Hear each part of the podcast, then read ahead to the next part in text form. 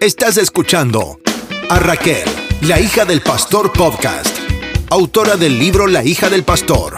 Además, es escritora, esposa, pastora, conferencista y entrenadora del equipo de John Maxwell. Pero más que todo, ella es tu amiga. Prepárate para escuchar sus experiencias, temas controversiales, entrevistas y mucho más. La hija del pastor podcast. Comienza.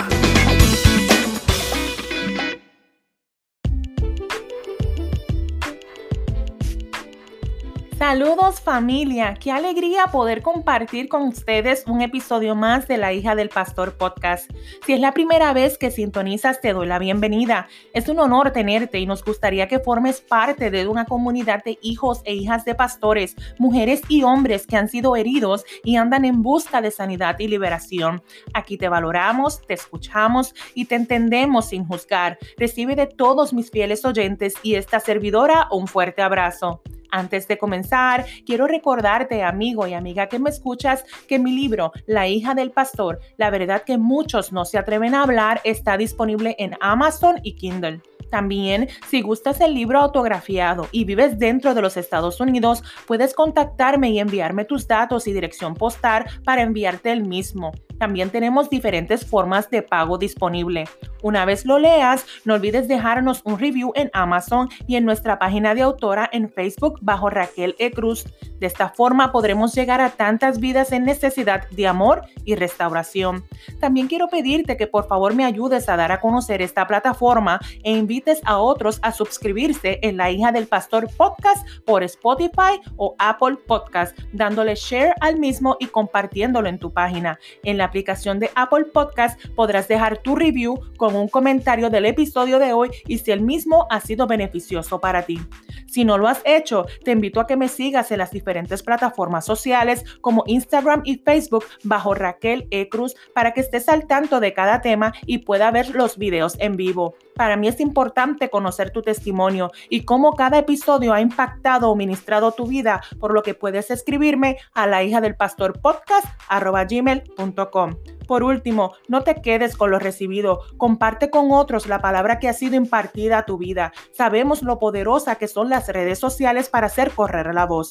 Estoy convencida de que todos juntos lo podremos lograr. De antemano, te doy las gracias.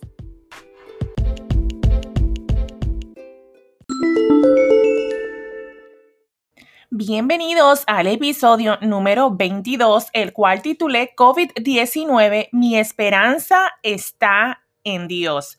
Así mismo es.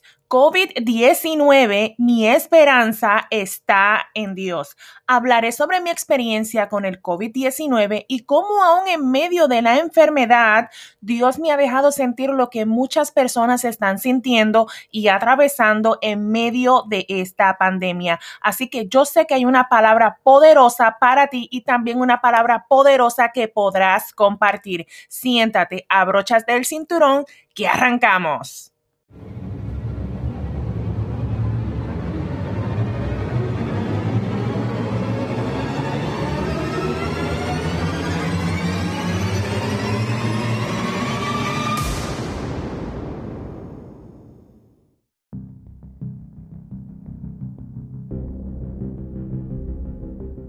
COVID-19, mi esperanza está en Dios. Yo quiero comenzar este episodio haciendo una gran pregunta. Y la pregunta que yo quiero hacer es, ¿a quién le gusta sentirse enfermo? Yo estoy segura que a nadie. Yo recuerdo hace unas semanas atrás en la oficina, estábamos tan y tan cargados, tan llenos de trabajo, nos sentíamos tan estresados y en una reunión de equipo, una compañera de trabajo sale y dice, si yo me enfermo, para así tomar unos días de descanso. Y todos la miramos y le dijimos, tú no sabes lo que estás diciendo. Quizás, ¿verdad? Mejor es, pídete unos días de descanso. Si ya tu cuerpo siente que no puede, que necesita descansar, tómate una licencia y tómate unos días de descanso y descansa, pero no pidas enfermarte, porque es que cuando nosotros estamos enfermos no podemos eh, funcionar de la manera que usualmente este, funciona ¿no? Así que yo estoy segura que nadie, y mucho menos cuando desconoces cuál es la enfermedad que te ha tocado vivir o quizás cuando esta enfermedad amenaza con quitarte la vida. Yo puedo hablarles a ustedes y es de conocimiento de todos que este 2020 comenzó fuerte. Quizás el lugar donde vives no ha sido el blanco de algún evento atmosférico, de algún temblor, una explosión. Yo recuerdo en estos días haberle dicho a mi acerca del estado de Luciana, cuántos huracanes este año no les tocó atravesar, cuántas veces muchas familias no les tocó desalojar la casa, quizás con la esperanza de volver y, encontrar sus cosas, pero lamentablemente cuando regresaron todo ya eh, había desaparecido. Son muchas las personas que podemos ver a través de las noticias donde hemos podido presenciar la gran crisis económica que se atraviesa a nivel mundial. Son muchas las personas que cada vez más se unen a las grandes filas en busca de alimentos para poder llevarles de comer a sus familias. Otros van en busca de ayuda económica para poder pagar sus cuentas, para poder pagar la renta. En fin, estamos viviendo un tiempo de supervivencia. En lo personal les puedo compartir que trabajo en una oficina con ayuda al ciudadano y he podido ser testigo de lo que yo hablo. No obstante, como siempre digo, no es lo mismo poder decirte entiendo cuando en realidad no tenemos ni la menor idea por la que la otra persona está atravesando. Yo entiendo que muchas de las veces que nosotros decimos tal expresión es porque queremos ser solidarios o empáticos con el dolor de la otra persona, pero la verdad es que no es hasta que nos toca vivir cuando verdaderamente entiendes el dolor del prójimo y en esto del COVID-19, mucho nos ha tocado vivir para verdaderamente entender cuando hay otra persona que está atravesando por la misma enfermedad y poder orar como si fuese nosotros comprendiendo lo que está atravesando. Aunque nosotros oramos y nos cubrimos con la sangre de Cristo, ¿sabes una cosa? El Señor permitió que esta plaga llegara a mi casa, así como también ha llegado a muchos hogares cristianos a muchas familias, arrebatando vidas a los ministros, a hombres, a mujeres y hasta niños.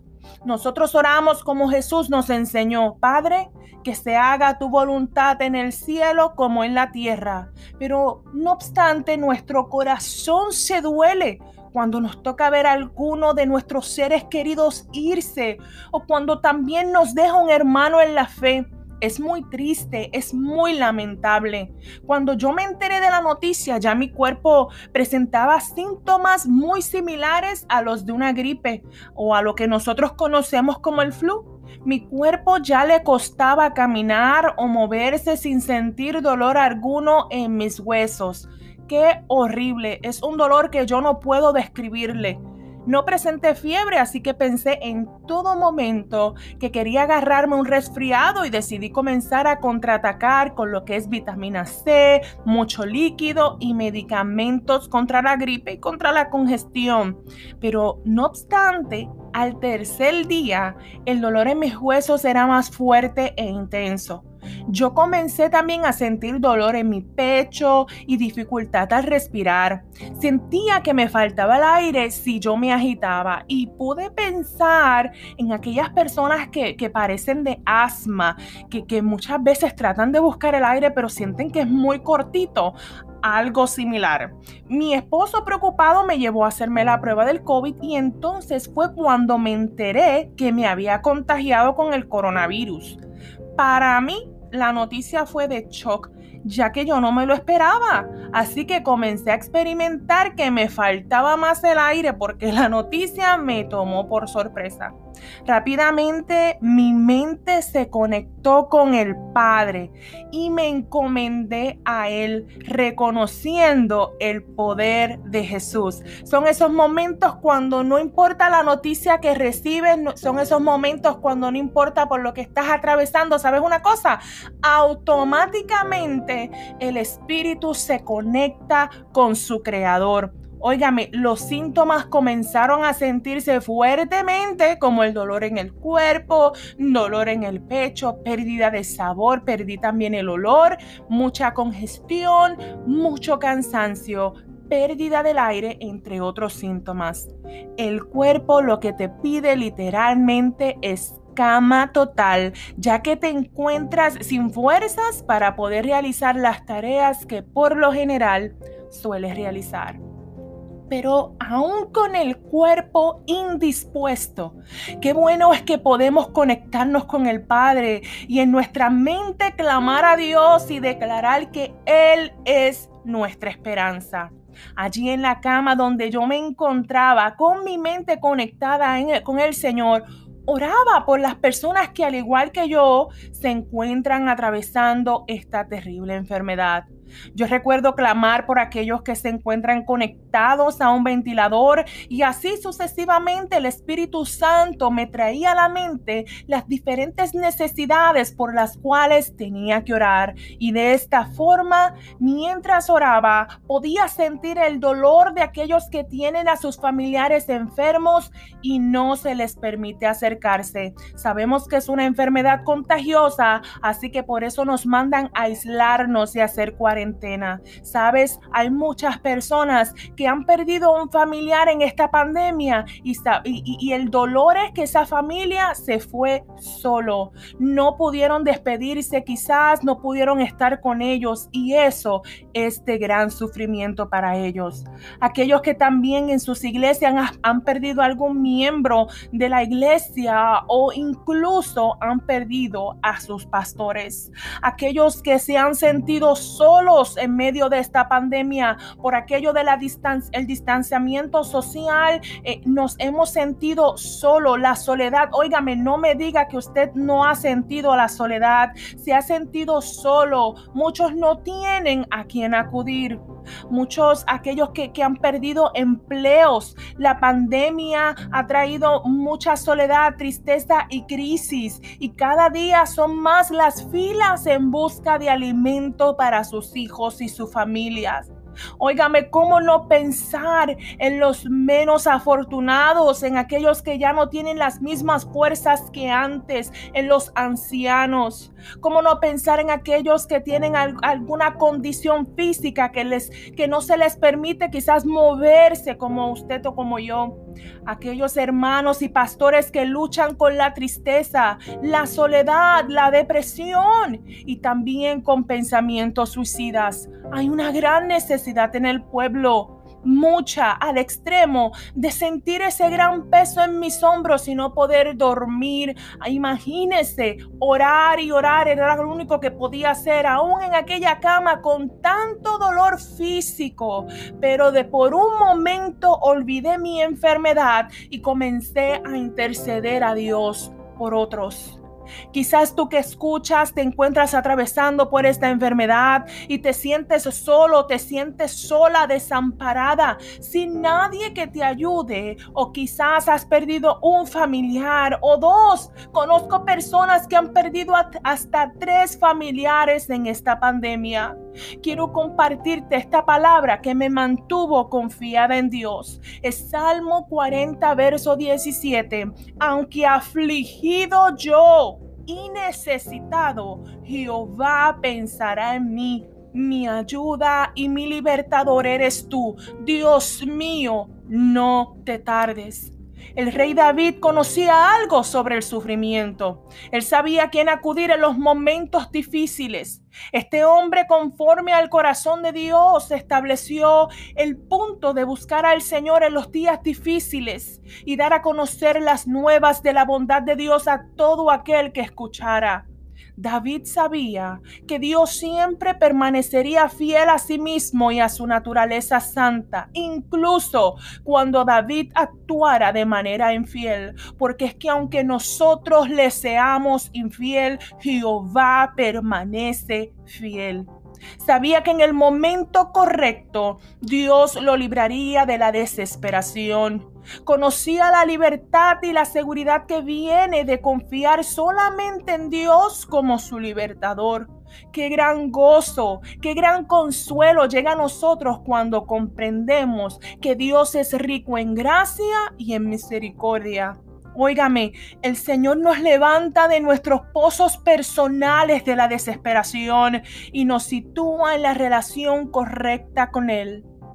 David estaba lejos de ser un hombre perfecto, así como usted y como yo, pero él comprendía algo que todos nosotros debemos comprender. Y es que cuando llegan los momentos de problema, cuando llega el momento de la enfermedad, cuando llega el momento de crisis, cuando llega el momento difícil, aunque sean momentos que nosotros mismos provoquemos, sabes una cosa, debemos en todo momento acudir a Dios y esperar pacientemente su ayuda, porque sabes una cosa, él nunca nos fallará. No importa si tú que me estás escuchando, la crisis que estés atravesando. Yo le puedo decir hoy al COVID-19, Jehová es mi esperanza. Mi esperanza está en Dios. No importa por lo que estemos atravesando este 2020. Muchas personas desean que el 2020 se vayan por lo malo que ha sido,